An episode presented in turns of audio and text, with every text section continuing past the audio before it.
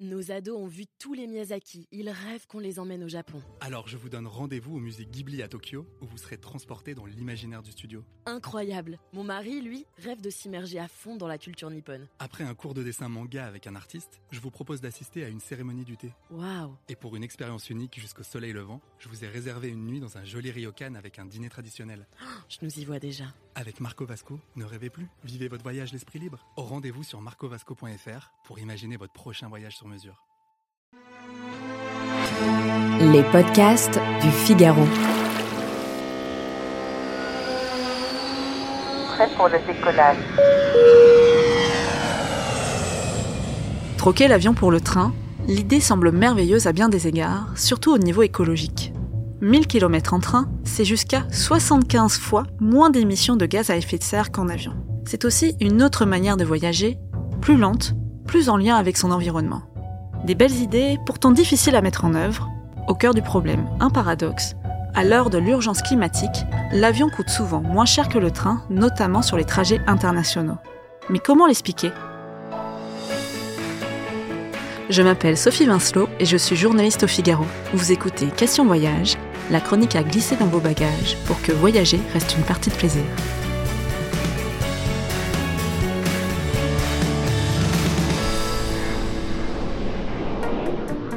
On a fait le comparatif, un Paris-Barcelone pour la dernière semaine d'août. Sans aucune réduction, le train, c'est quasiment deux fois le prix du billet d'avion. Même constat sur d'autres lignes, comme Bordeaux-Amsterdam, 40 euros de différence. Alors, pourquoi cet écart? D'abord, le secteur aérien bénéficie de plusieurs exemptions fiscales, dont la plus connue, celle sur le kérosène. Ce carburant sert à alimenter les avions. C'est aussi le seul qui n'est pas taxé en France. En d'autres termes, cela vous coûtera plus cher de mettre un litre d'essence dans votre voiture que dans un avion. Cette exemption, elle existe depuis la Convention internationale de Chicago, signée en 1944. Elle s'applique à tous les vols internationaux. À l'époque, on veut favoriser le trafic aérien. Paris réussi, il a depuis explosé, au point qu'on se pose aujourd'hui la question de son impact. À cela, ajoutons une TVA réduite sur les vols nationaux, voire inexistante sur les vols internationaux contrairement au train où une TVA de 10% s'applique en France. Et pas que. Quand on fait un trajet à l'étranger, les taxes des différents pays traversés s'additionnent, avec un résultat souvent en défaveur du consommateur. Il y a aussi les péages ferroviaires. Ce sont ces redevances que des opérateurs comme la SNCF vont devoir payer à des gestionnaires pour utiliser les rails.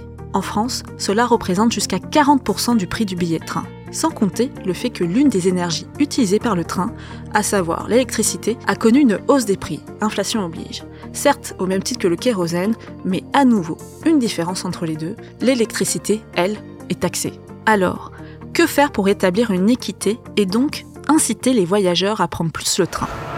Plusieurs pistes, déjà repenser le yield management utilisé dans le ferroviaire. C'est quoi exactement? C'est quand les prix varient en fonction de l'offre de train et de la demande des passagers. En clair, plus il y a de demande, plus c'est cher. Une autre idée. Renforcer l'investissement public sur le ferroviaire. Le TGV, souvent considéré comme très cher, n'est pas subventionné par l'État. Il ne fonctionne que grâce aux billets de train payés par les usagers. Une dernière piste, mettre en place des abonnements comme c'est le cas aujourd'hui en Allemagne et en Autriche. On paie 49 euros par mois pour circuler sur tout le réseau des transports en commun et des trains régionaux. C'est quand même bien pratique. En attendant, on a de la chance. L'ouverture à la concurrence. On pense à Trenitalia qui a fait baisser le prix des billets sur le Paris-Lyon. Et pour circuler ailleurs qu'en France, il existe une solution, le pass Interrail. Il permet de voyager dans 33 pays en Europe à ce sujet, je vous propose d'aller écouter notre épisode consacré à Interrail. Vous verrez, c'est souvent économique et ça nous fait repenser notre manière de nous déplacer. Merci d'avoir écouté ce podcast. Vous pouvez nous retrouver sur le site du Figaro et sur toutes les plateformes d'écoute. À bientôt!